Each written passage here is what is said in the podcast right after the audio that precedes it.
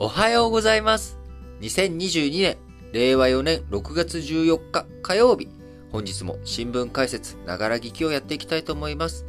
えーまず最初の話題、丸一として、フランスの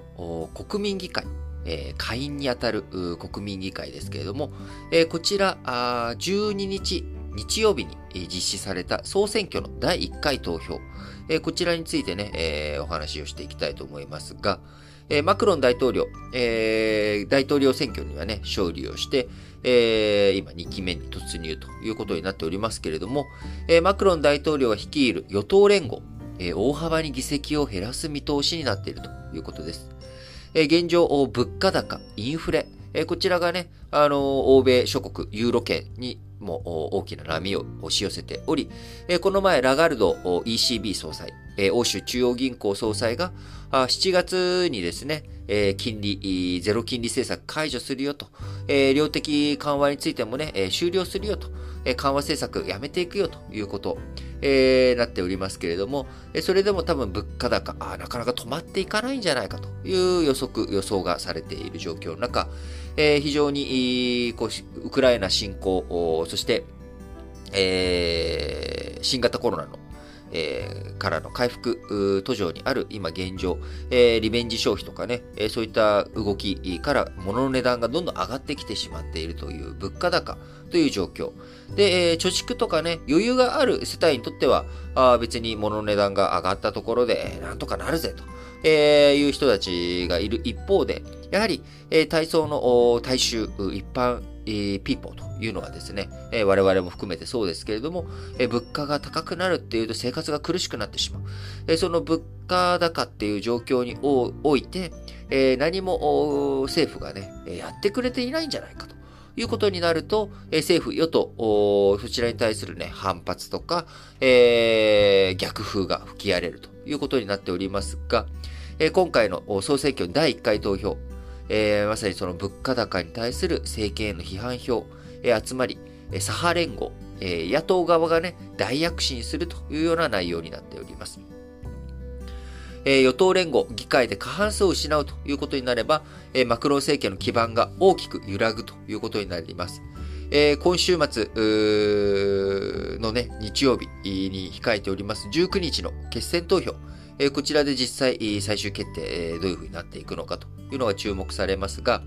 えフランスの選挙制度ですけれども、え小選挙区2回投票制ということで、まず、え第1回投票で、え各選挙区で得票率が全投票率の過半数、かつ有権者数の25%以上を得た候補は当選。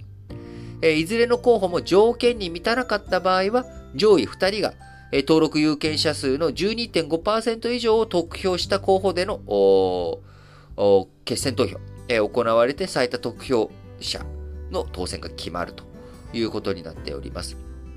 えー今、フランスのラジオの、えー結果予測ではですね、与党連合、議会第一党グループを維持する。まあ、一番ね、議席数を確保するということにはなりますものの、えー開戦前、577議席中346議席あった議席数が255から295に減ら減っていく見通しだということで、過半数割れというようなね、ところも見えてきているということになります。それに対して、急進左派。えーまあ、左派なので左より、左ということは、まあ、えー分配重視ですね。成長とかよりも、えー分配とか、あ社会保障、こちらの充実、えー訴えている政党。えー不服従のフランスという党派、急進左派ありますけれども、えー不服従のフランスに中道左派、えーそんな急進的じゃないんだけれども、えー左寄りようというところ、えー社会党、えー環境政党、欧州エコロジー、緑の党なども加わった左派連合、えー環境を重視して、えーそして、えー国民生活、大衆のね、生活不満、えーこういったものを解消させていこう、えー成長とかよりもね、分配を重視していこうという主張をしている政党らが、あ150から190議席を獲得して、野党第一党となりそうだということになります。えーまた、4月の大統領決選投票で敗北したルペン氏が率いる極右政党、国民連合、こちらもね、改選前の6議席から20から45議席と大幅増となる見通しとなっており、共和党など中道右派も50から80議席の獲得が予想されるということです。フランス、このね、今選挙やっている国民議会、下院と、えー、任意制となっており、もう一つ上院がありますが、えー、フランスこの任意制で、下院の方が立法権などで優越権を持っているということになるため、えー、下院の選挙結果、あここでね、与党連合が過半数、えー、577議席なので過半数289、えー、こちらを失えば、法案ごとに野党の協力が必要となっていくということから、政権運営が不安定になる恐れがあるということになります。やはりね、インフレの対策対応、これをどういうふうにしていくのかというところ、これが世界各国どこの国もですね、えー、自分たちの政権を安定させていく上では非常に重要な要素を呈しているということになります。えとなってくるとですね、やはりロシアの、えー、ウクライナ侵攻に伴っているロシアへの経済制裁、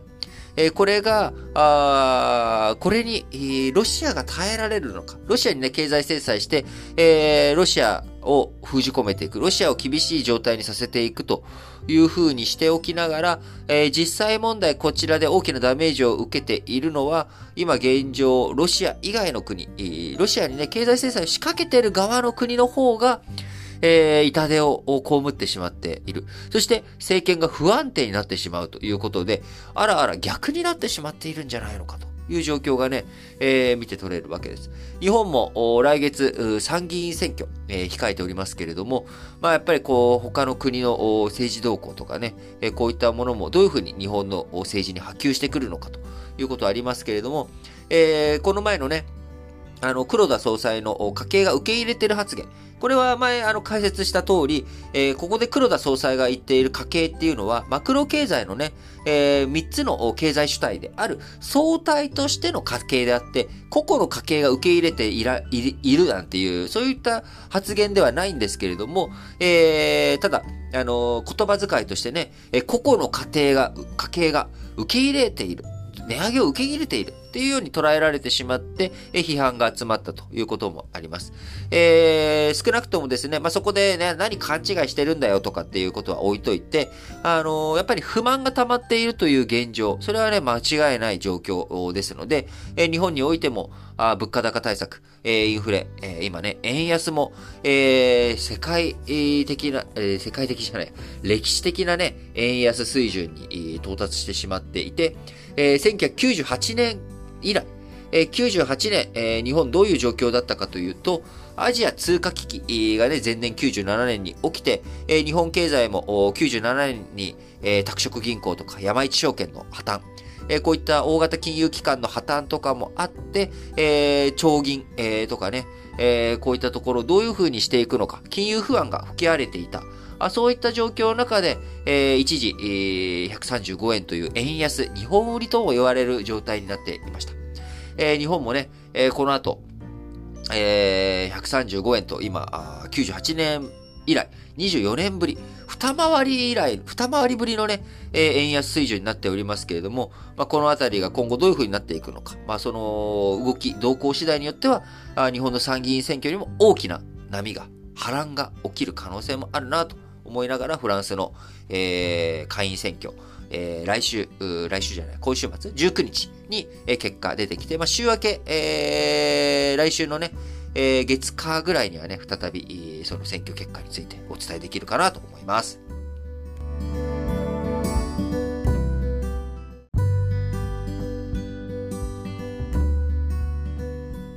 はい。それでは、丸2の話題としまして、えー、昨日13日にですね、えー、こう、刑罰の刑法、えー、こちらが懲役刑、禁錮刑が廃止されて、拘禁刑に一本化する改正刑法、えー、13日に成立をしました。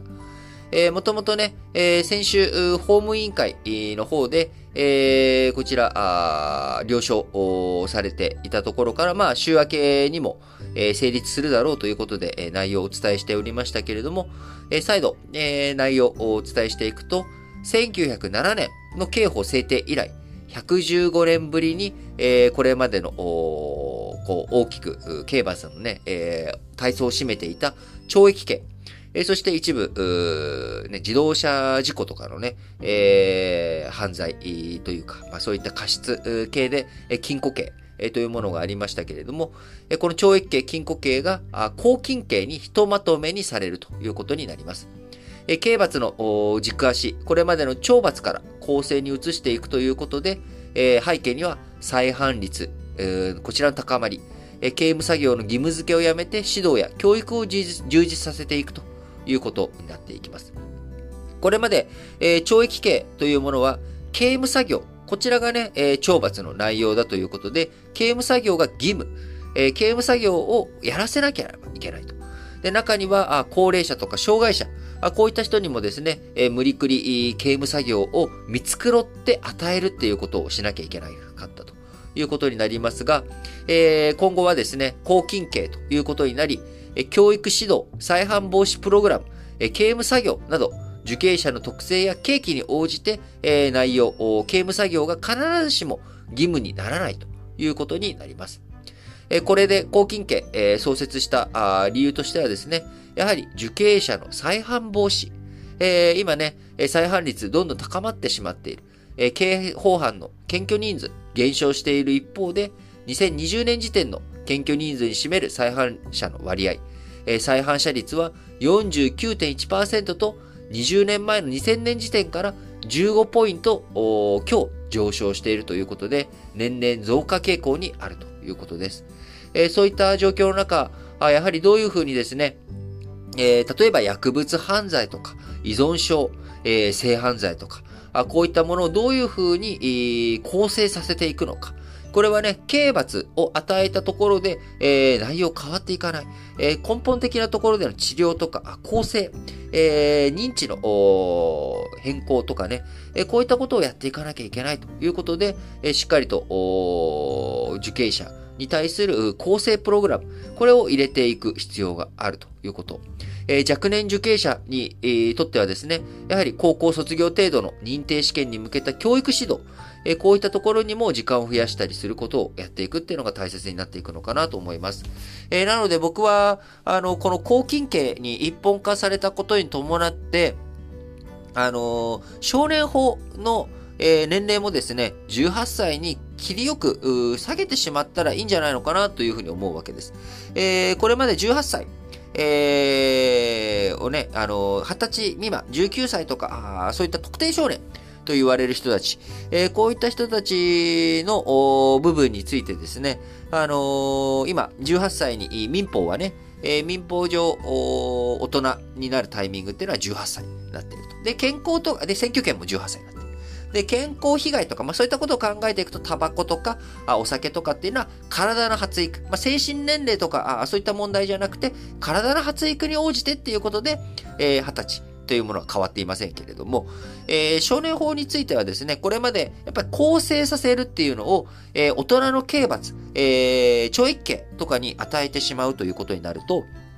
あのー、構成させていくとか、あるいは、やっぱり少年犯罪とかと、えー、その、学力の相関じゃないですけれども、やっぱり再犯率、その後、社会に出ていくにあたって、えー、中卒の状態と高卒の状態だったら、当然高卒の方が、あ比較的有利になっていく。じゃあそういった勉強の時間とか、構成のためのプログラムを組んでいくっていうことが、えー、普通の刑法の方だと懲役刑になってしまうので、なかなかそういった時間を設けることができない。えー、そうなってくると、やっぱり特定少年として、少年法の枠の中でどうにかあ処理した方がいいと。いうようなあ考え方、背景もあったかと思うんですけれども、えー、これでね、えー、公金刑、えー、が創設されたということを踏まえれば、ゆくゆくは、あの、少年法についても18歳に全部揃えていく。えー、刑法についても18歳。え、民法も刑法も選挙法も18歳が大人だというふうにね、え、整理していくようになっていくのかなと思っております。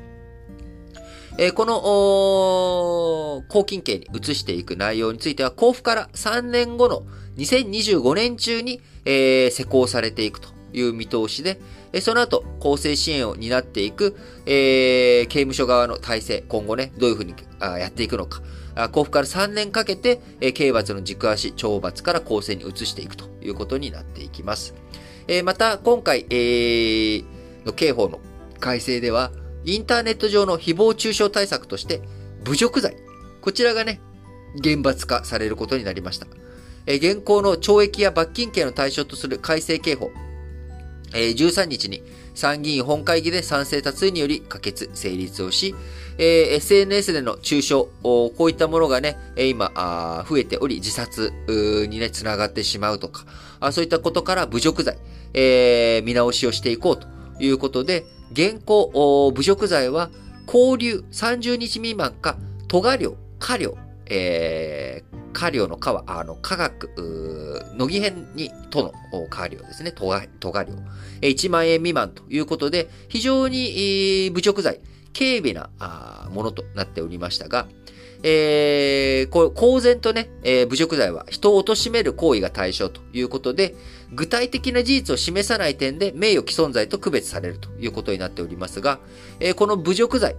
えー、今後、今回のね、改正刑法に伴いまして、1年以下の懲役、禁錮、または30万円以下の罰金を加えられるということになり、えー、控訴時効、えー、これまで1年というところから3年に延長となり、えー、近く交付され、えー、先ほどのね、公金刑への見直しっていうのは3年後の2025年中に施行ということですけれども、えー、こちらあ、侮辱罪については交付された後、20日の経過後に施行されるということから、えー、まあ、あの、近々に施行されていくということになっていきます。えこの侮辱罪をめぐってはですね、表現の自由、こちらのね、制約につながるんじゃないかというようなあ疑念、えー、もあるということから、えー、こちら施行から3年後、表現の自由を不当に制約していないか検証するとした検討条項の不足が設けられているということです。えー、いずれにしろね、厳罰化されようが厳罰化されまいが、えー、ネットの中傷、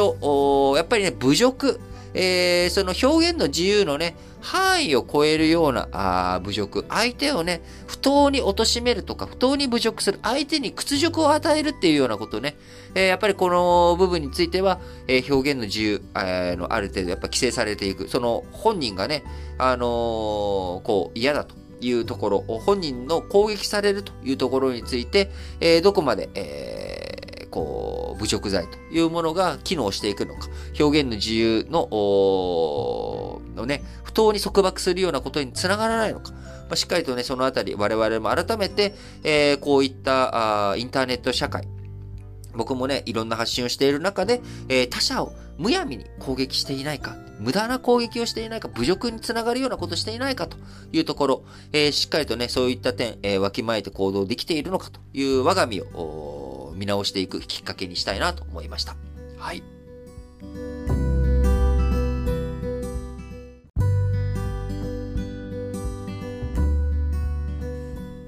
はい。それでは、丸3の話題としまして、世界貿易機関、WTO、ワールドトレードオーガナイゼーションかな、えー、?WTO、世界貿易機関、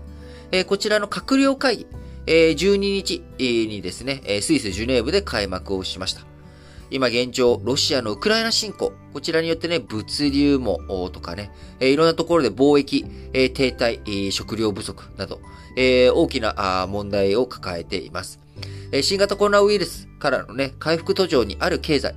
こちらに新たにウクライナ侵攻に伴う世界的な貿易に対する危機、物流停滞という状況の中、WTO、しっかりと存在意義を示していくことができるのかどうかということでえ、今ね、物流や食料、利害対立、強まっている様相、こちらがね、鮮明となっているという状況になっております。え特に会議、え初日からウクライナ問題で大きく揺れました。WTO に加盟する56の有志国、地域、12日にウクライナ支援で連帯を表明する、共同声明を発表しました。破滅的な被害に深い悲しみを表明。ロシアによるウクライナ産穀物の略奪などは WTO の原則と価値観に反するという、こういったね、えーえー、表明、えー、非難を、えー、したということになりますが、あ共同声明に加わったのは WTO の全加盟国、地域の3分の1程度にとどまったということから、アメリカ、ヨーロッパの対ロシア制裁に反対する中国や、ロシアと伝統的に友好関係にあるインドなどは入っておらず、えー、WTO 内分断、えー、こちらもね、えー、あらわになったということになります。えー、なので、えー、国連の機能不全とかっていうのがね、よく言われていたりとか、まあ、ああのー、安全保障理事会、こちらがね、機能してないっていうような言い方、あよくあるんですけれども、それ機能しているしてないというよりかは、えー、やっぱりそこに同床異夢になっている。えー、やっぱりみんながね、いろんなこと違う方向を向いているっていうこと、えー、そういった状況になってしまっているということ、これが、あの、何も国連が機能不全だから世の中がうまくいってないんじゃなくて、えー、世の中が、世界が二分されているから、あのー、国際機関、国際協調、こちらが整っていないっていうことなんですよね。だから今回の WTO を見ても、どこを見てもですね、みんな分断しちゃってるんだよっていうこと。分断されてるから、えー、だから根本どっちが先かと言ったら、えー、国連が機能不全だから世の中が悪いじゃなくて、世の中が機能不全だから国連が機能不全になっているっていう、まあ、ただそれだけっちゃそれだけなんですよね。で、えー、国連が機能したことなんて過去あるのかって言った時まあ、ほとんどないわけですよ。大国間の対立においては。えー、なので、そういったことを踏まえていくと、やっぱり、あのー、どうこの分断されている社会、世の中っていうものをどう統合していくことができるのか。えー、ここを考えていかなきゃいけないっていうことなんですよね。で、やっぱ政治とか経済っていうのを見ていったときに、これまでの論調っていうのは、経済でみんな損するぐらいだったら、あのー、そういったことをしない。えー、っていうふうに見られていたわけですよね。ところが、経済よりも優先すべきことがあるというのを、まあ、プーチン大統領、ウクライナ侵攻でね、えー、経済的な制裁されようが、経済的なデメリットがありよう、あれ、があろうが、やっぱりそのウクライナっていうものを敵陣に渡すわけにはいかない。えー、これはでも絶対に譲れないロシアの生命線なんだっていう姿勢。えー、これは変わらないわけですよね。えー、そうなってくると、え今後、WTO とか中国を念頭に考えていくときに、え欧米諸国と中国との間、え、ウクライナに当たるような場所がね、台湾とか、チベットとか、ウイグルとか、あそういったところで、あるということ。そして中身としてはやっぱり人権ですよね。えー、要は人権問題。このウイグルとかチベットとかでの人権問題、香港とかも含めてね、中国の人権問題というものがフェアトレード、えー、こう、公正なね、自由貿易の中に組み込んでいく上で、中国のありようというもの、これは、あダメよと。そういったね、人権侵害が懸念されるような綿花とかそういったものは使えない、使わせないぞというふうにやったところで、えー、それでね、経済的なデメリットを中国あるでしょと。だから、経済的なデメリットがないように人権問題とかちゃんと向き合いなさいっていうふうに言ったところで、あのー、結局、中国にとってそれは受け入れられない。で、経済的なデメリットがあるぐらいだったら、あ折れるだろうというふうに、えー、我々考えるっていうのはもう間違いなわけですよ。それはもうウクライナ侵攻で如実に分かってるわけですから。となると、えー、中国に対してですね、いくら、あのー、人権問題について、それはおかしい。経済的な制裁加えるぞって言っても、まあ、なかなか大きくそれで国のね、情勢が動くわけじゃないんだなっていうことを改めてこの WTO のね、分裂要素、こちらのところで非常に強く感じるわけです。えー、WTO、もともと保護主義がね、第二次世界大戦につながった。みんな、あ世界恐慌が起きた後にブロック経済化が進んでいってしまって、えー、自国だけで、えー、植民地とかね、えー、そういったところたくさんある国々からしたら、あそういったところと一体運営していきながら、保護主義で、自分たちのブロック、経済ブロックだけ、え豊かになっていけば大丈夫だと。ところが第一次世界大戦の敗戦国で植民地を失ってしまっていたドイツ、えー、経済的に困窮してどうしろって言うんだ。あるいは、日本が自分たちのブロックを広げていこうということで、満州国とか中国への進出を進めていこうとしていくことに対して、えー、それは侵略行為だ、ふざけるなっていうふうに、したこと。その結果、保護主義が、自由貿易が阻害されたことによって、世界が第二次世界大戦につ、ながってしまったということから、WTO、まず1948年に、関税貿易一般協定体制ということで、ガット。こちらがね、えー、出され。その後、WTO、ワールドトレードオーガナイゼーション。えー、こちら1995年に発足して、えー、いるということになっております。えー、しかしながらですね、世界、えー、今、164カ国、地域が WTO に参加しておりますけれども、先進国と途上国の意見対立、えー、こちらも多くあり、さらに今、ロシアなどね、えー、こういったウクライナ侵攻とか、世界のね、えー、安全保障の問題とか、あこういったところからなかなかあ一枚岩になれないという状況、えー、こういったところで、えー、世界経済どういうふうに動いていくのか、あしっかりと WTO のね、えー、動向、どういった整理がなされていくのか、あ何が決まって何が決まらないのか、まあ、こういったところをね、しっかりと見ていきながら、あ我々の今後の、こう日本、えー、日本という国はね、やっぱりどうしても、えー、世界的に見て、えー、人口は多いんだけれども、えー、使える農業とかね、そういった面、えー、いろんなことを考えていっても世界との貿易、えー、こちらが欠かせない国ということになっています。えー、そうなっていた時にやっぱり世界の自由貿易体制、こちらが戦後日本のね、繁栄を支えてくれた。そのためにやっぱ平和というものも非常に必要であり、そして、みんながね、相互理解を深めていくということ。対立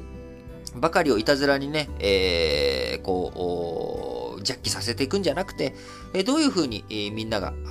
手を取り合えるのか、どこで折り合いをつけることができるのか、あそれをね、しっかりと考えていかなきゃいけないんじゃないのかなというふうに思います。あるいはね、えー、外科的手法として、えー、戦争というものに訴え出るということも一つの方策だとは思うわけですが、えー、核兵器、第二次世界大戦にはなかったあ核兵器、えー、こちらがね、世界、えー、主要国たこ、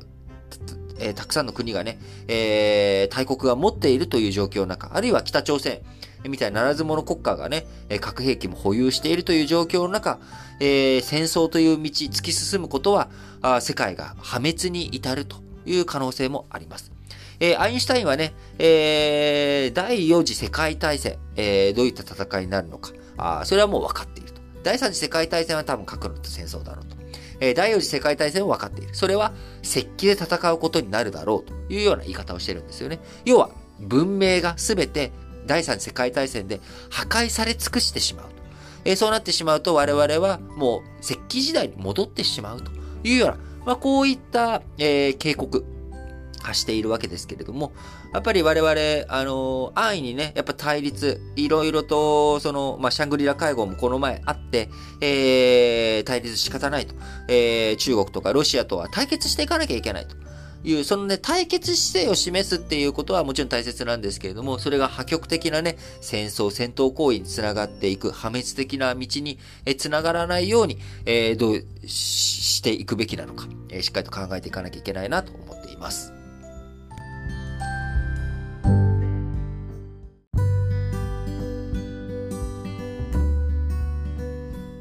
はい。続いて、丸4の話題としまして、えー、アメリカと台湾。えー、米台関係ですね。えー、アメリカと台湾の関係についていろいろとお話をしていきたいと思いますが、えー、まず、バイデンアメリカ制限、台湾への武器売却、えー、こちらをね、中国軍の上陸阻止、えー、に向けて効果的な兵器を最優先していくということで、今、えー、対艦ミサイル、相手のね、えー、艦隊、えー、を攻撃するミサイルとかあ、ミサイル防衛システム、こちらを優先対象に挙げていきながら、月内に開かれる方向で今最終調整に入っているアメリカと台湾の戦略対話。こちらで議論を詰めていく見通しになっています。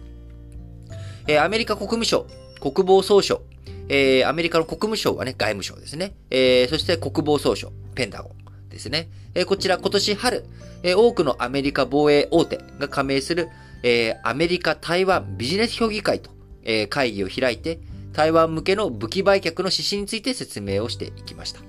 えー、日本経済新聞社がね、えー、会議記録の概要を入手したところによると、えー、国務省の高官らは会議で非対称兵器の売却、こちらを一段と優先していく方針を強調しております。非対称兵器というのは、軍事力が大幅に異なる、対照的じゃない。要は、えー、相手の方が圧倒的に強いぞと。で、その中でどういうふうに、まあ、ゲリラ戦じゃないけれども、えー、相手のその攻撃に対して非対称的にね、自分たちが対応していくのか。あこういったあ武器、えこれをね、え大幅に増強することによって、え相手の方が強くても、えー、自分たちがなんとか対抗していくっていう、まあ、こういった兵器をしっかりとね、あのー、台湾に供給していくことによって、え、中国軍の侵攻、中国軍がね、台湾を併存していこうという動きに対して対抗していこうということです。で、非対称兵器、えー、俊敏に移動できる。まあ、要はゲリラ的にね、行動ができる。相手から攻撃されにくい。要は相手の標的、艦隊とか、あそういったものは、ドーンと標的としているわけですよね。で、えー、そこに、こっちも、基地で、えー、なんだろう、でっかい、えー、固定式の基地があって、そこから艦隊を攻撃するってなると、その固定している基地を向こうの艦隊なり、飛行機なり、航空機なりでね、攻撃を受けてしまう、えー、ことになってしまうので、移動しながら、俊敏にね、相手に、えー、どこに武器が隠れているのかっていうのがわからないように、えー、俊敏に移動できるもの。えー、そして、えー、値段がね、決して高くなくて、まあ、たくさん配備ができるようなもの。えー、そして進行作戦。相手のね、艦隊とか攻撃してくるものを食い止める。えこういったことに有効な武器。えこういったものをね、非対称兵器として、えしっかりと台湾に供給していこうということを今、アメリカ検討しているということになります。えもし中国、え台湾にね、上陸してくるということになれば、え台湾上陸作戦の序盤において、大量の精密ミサイル、えこちらを使ってね、え台湾を攻撃してくる可能性が高いと。で、えー、台湾のね、え拠点を破壊して、えそこからスムーズに上陸ができるようにしていくというふうに考えられているので、えそうなると、台湾軍としてはですね、えミサイル攻撃をまず防いでいかないと上陸作戦に対抗することができないと。えそうなると、え相手が攻撃してくることに対して回避ができるっていうこと。相手が先制的にね、攻撃をしてくる。そうすると、こっちの基地とか場所、えー、そこが、分かられてると、狙い澄まされてね、攻撃されてしまって、破壊されてしまうので、えー、それをしっかりと、対処できるように、えー、俊敏性、えー、大切だということになっていきます。えー、アメリカ政権、非対称兵器として対艦ミサイルなどに加えて敵の動きを把握する情報収集システムや早期警戒システム、こういったものもね、え、しっかりと供給することによって、え、中国軍が動きがあると。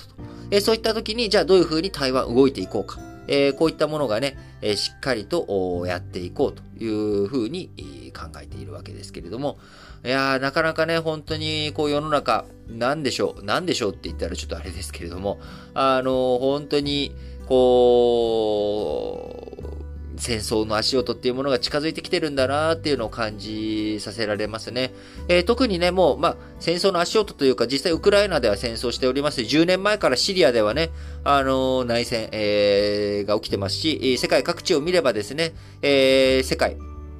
あの、第二次世界大戦後もずっと戦争をしているわけですよ。インドシナやフィリピン、えー、インドネシアあ、そういったところでも戦争が続いており、えー、1945年以降ね、続いて、で、1950年、えー、朝鮮戦争が起き、えー、もうずっとね、世界というものは、あ第二次世界大戦後も戦争というものがあったわけです。えー、ところが、まあ、冷戦構造という中で、えー、キューバ危機、えー、含め、えー、いろんな危機のね、えー、こう、緊張感が高まるシーンはあったものの、えー、ソ連崩壊まで、えー、なんとか、冷戦というものは、あ大国間同士の戦争というものはね、えー、中ソ紛争ぐらいで、中国とソ連の紛争ぐらいで、えー、なんとか防ぐことができた。えー、その後も、えー、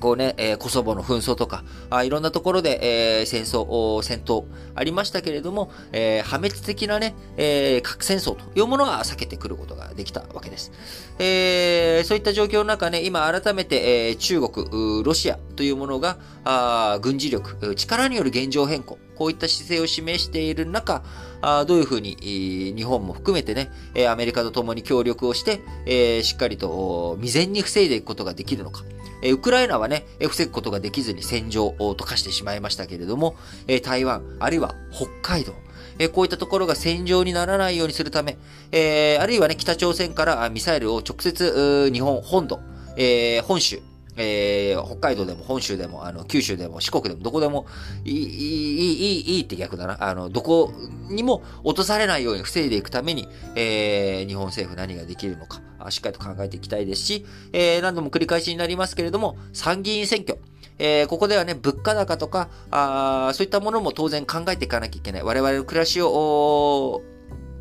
どういうふうにね、守っていくのかということも考えていかなければいけないですが、それと同時に安全保障、えー、日本のね、国土、えー、そして国民の生命、えこういったものを守っていく、え国民のね、え生命、財産、国土を守っていくために、えどういった政権、政府に信頼を置くべきなのか、あどこのね、党を支持していくのか、誰を、えー、投票していくのか、我々が持っている貴重な選挙権というものをね、しっかりと主権者として行使、えー、悔いのないようにね、していきたいと思っております。えー、またね、あの、参議院選挙絡みについては、あどこかのタイミングで、えー、しっかりとね、各党、えー、の公約。まあ、あの、告示が、公示とかがあってからになるかなとは思うんですけれども、まあ、あのしっかりとね、えー、お伝えをしていきたいなと思っております。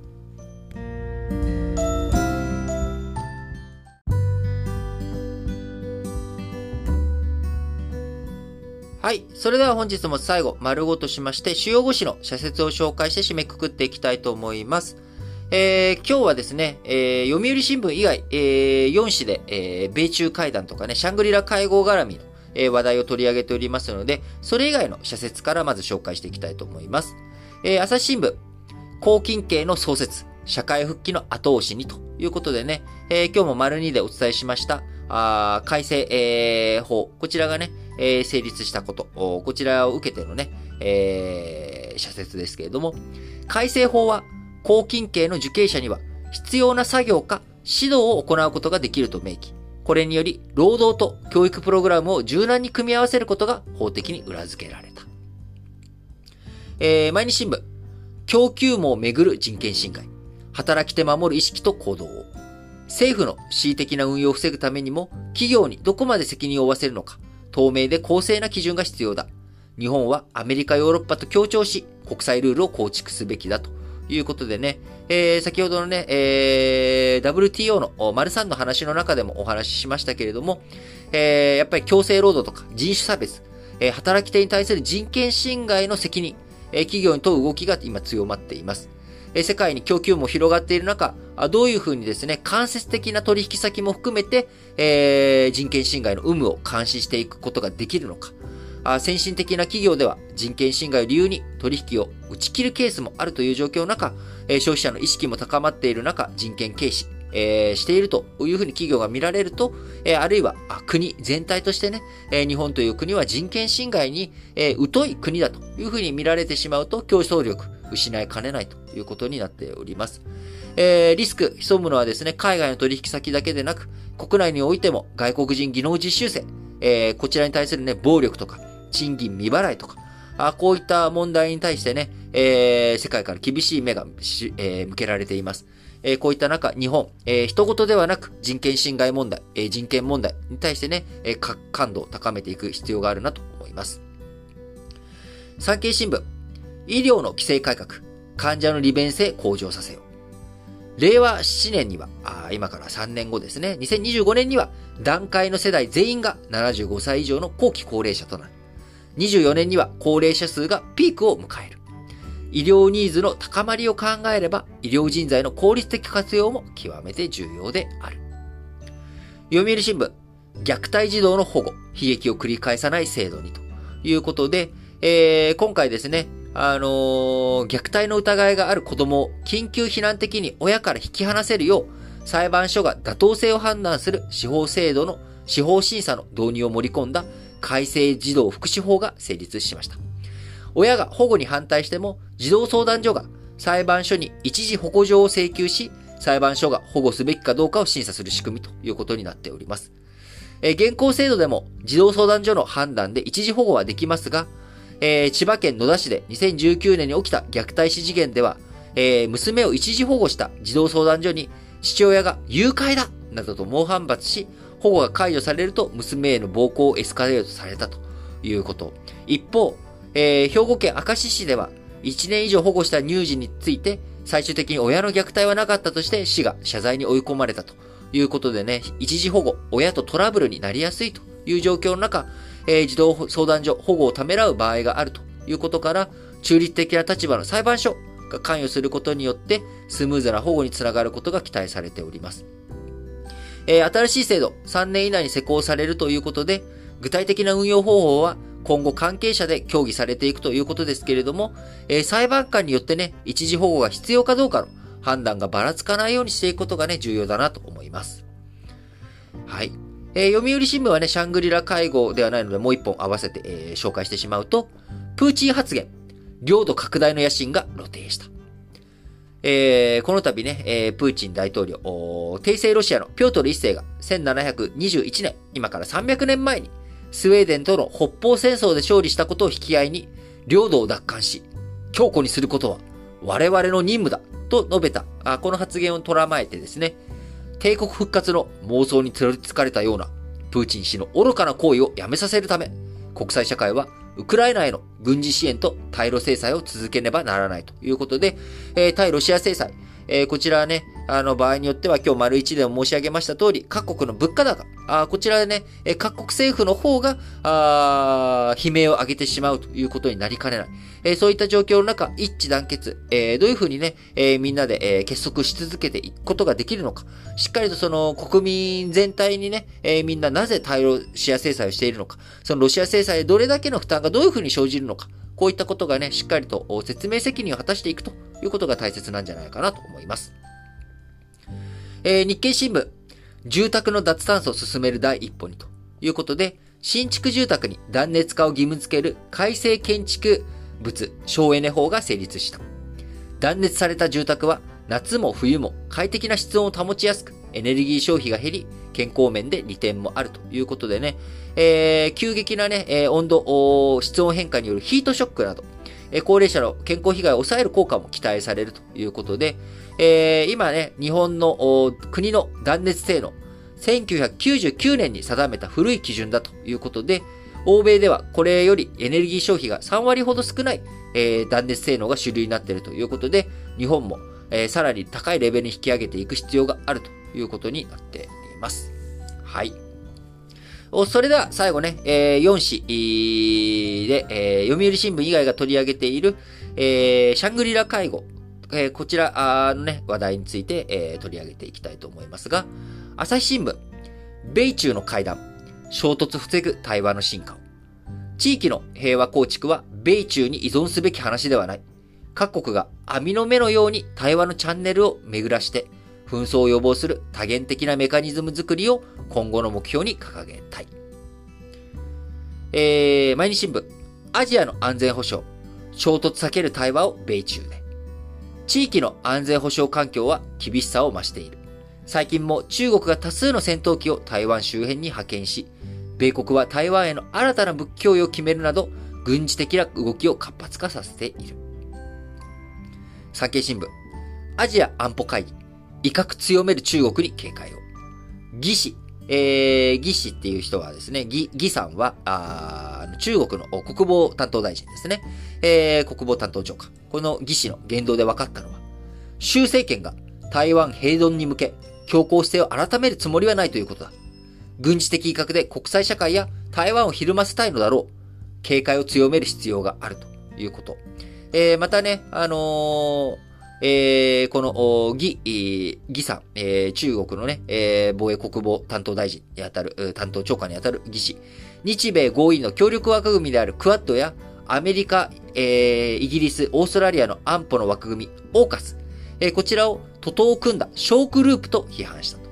これこそ、クワッドやオーカスなどの取り組みが中国の覇権主義的行動を抑止する上で一定の効果があることを示している。だからこそね、え批判あ、中国がしてきているんだということで、え国際社会、中国の威嚇に屈することなく結束して、え声を上げ行動しなければならないというふうにね、産経新聞述べております。え読売新聞は、あシャングリラ会合絡み取り上げていませんので、最後、え日経新聞です。えー、日中関係、えー、ですね、えー、こちらね、えー、日中正常化50年に欠かせぬ本音の対話ということで、えー、12日、岸信夫防衛省、シンガポール、シャングリラ会合に出席した際に、中国の義法和国務委員兼、国防担当大臣、国防担当長官と、会談をしました。日中防衛、省が対面で会うのは2年半ぶりで一歩前進と言える。問題は中身だ。沖縄県の尖閣諸島の周辺地域な、周辺海域など、東シナ海情勢、台湾海峡の平和と安定、中国による南シナ海の軍事化など、双方に大きな溝があるという状況の中、え日中国交正常化50年の節目、3ヶ月後に迫るという状況の中、双方ともそれを祝うムードに欠けていると。安保上の懸念、半世紀かけて緊密化した両国の経済分野の協力交流にも重くのしかかっているということでね、えー、なんとか、えー、双方、久々だった対面式の防衛省会談をきっかけに、信頼情勢に向けた対話を一歩一歩進めるべきだ。自衛隊と中国軍の偶発的な衝突を避けるホットラインの早期開設も急務になる。日中関係では見解の相違が目立つからこそ、本音の意見交換が極めて重要であるというふうにね、え、述べております。ということで、皆さん、本日も新聞解説ながら聞きをお聞きいただき、ありがとうございます。最近ですね、まあ僕が3日間休んだせいなのか、ちょっとね、再生数とかね、あの、リスナー数が減っちゃっていて、少し寂しい気持ちになっております。なんか皆さんのね、あの、応援メッセージとかも最近ちょっと届かなく、少なくなってきてしまっているんですけれども、えー、昨日だったかな？あの、いただいたコメント、メッセージの中で、えー、学生の方からね、いただいたあメッセージ、質問の中で、えー、年金、これ、あのー、今、猶予期間あ分あるんですけれども、こちら猶予期間分も、えー、こう、納入、納付した方がいいんですかっていう質問なんですよね。僕は、あの、納付した方がメリット高いと思います。単純に、あの、納付期間が長くなればなるほど、納付額が大きくなればなるほど、将来もらえる年金額が増えます。えこれは、納付した事実に基づいて、えー、増えていく、減っていくなので、将来の給付額がどうなるかっていうのはわからないんですけれども、えー、当然それはね、将来の物価水準とかいろんなもので調整されていくわけですが、年金がもらう額、他の人と比べた、えー、あるいは、その、猶予期間の分を納付した自分と納付しなかった自分を比べた場合には、納付した自分の方が当然お得になります。メリットがあります。ということ。えー、これがね、えー、メリットの点です。で、僕は、うっかり、忘れてしまっていて、えー、ずっとほったらかしにして、会社を辞めた後にですね、そこに未納期間があるっていうことに気づいたんですけども、時すでに遅しと。10年以上経っちゃうとね、えー、未納期間の後から納付とかができなくなってしまうので、えー、僕はもうその20歳、えー、とか学生期間については未納状態になってしまっていて、ああ、もったいないことしたなというふうに思っています。で、デメリットは何かって言ったら、えー、今お金を払わなきゃいけない。今お金をそれに納付しなきゃいけないっていうことなので、あのー、今現状、納付する余裕がない、えー、余力がない、将来のこと、将来のね、ことよりも、今、目先の方が大切だっていう状況においては、当然、えー、そこで納付するっていうことは苦しいわけですから、あそことのメリット、デメリットですね。もし今、あ少し、その納付する余裕があるのであれば、納付しといた方が、あメリットはあるなというふうに個人的には思います。で、えー、よくね、そういった年金とかに納付するよりも自分で投資とかした方がいいよっていう風な声があったりするんですけれども、えー、年金とかに納付するような金額、えー、ぐらいで投資をしてもですね、なかなか投資の元本が小さいので、えー、個人で運用しようとしてもうまくいきません。えー、で、一方年金っていうのは、言うても、すごい金額を運用しているので、そのまとまった運用の中から運用益が返ってくるっていうふうに考えれば、あの任せてしまった方が楽です。えー、なので、あの、投資とかの前に、まず先に年金とかそういったところを自分の、えー、基礎的なその第一階層というかですね、えー、そこの部分をしっかりと作っていく。その上で2階建て、3階建ての部分で自己投資ができる余裕。まずはね、えー、自分の勉強とか、あ学習能力とか自己投資に当てていき、えその後、より金銭的な余裕ができてきたら、株式投資とか市場投資とかでもいいですし、えー、投資、運用をどういうふうに考えていくのかっていうことの検討をしていったらいいんじゃないかなというふうに思います。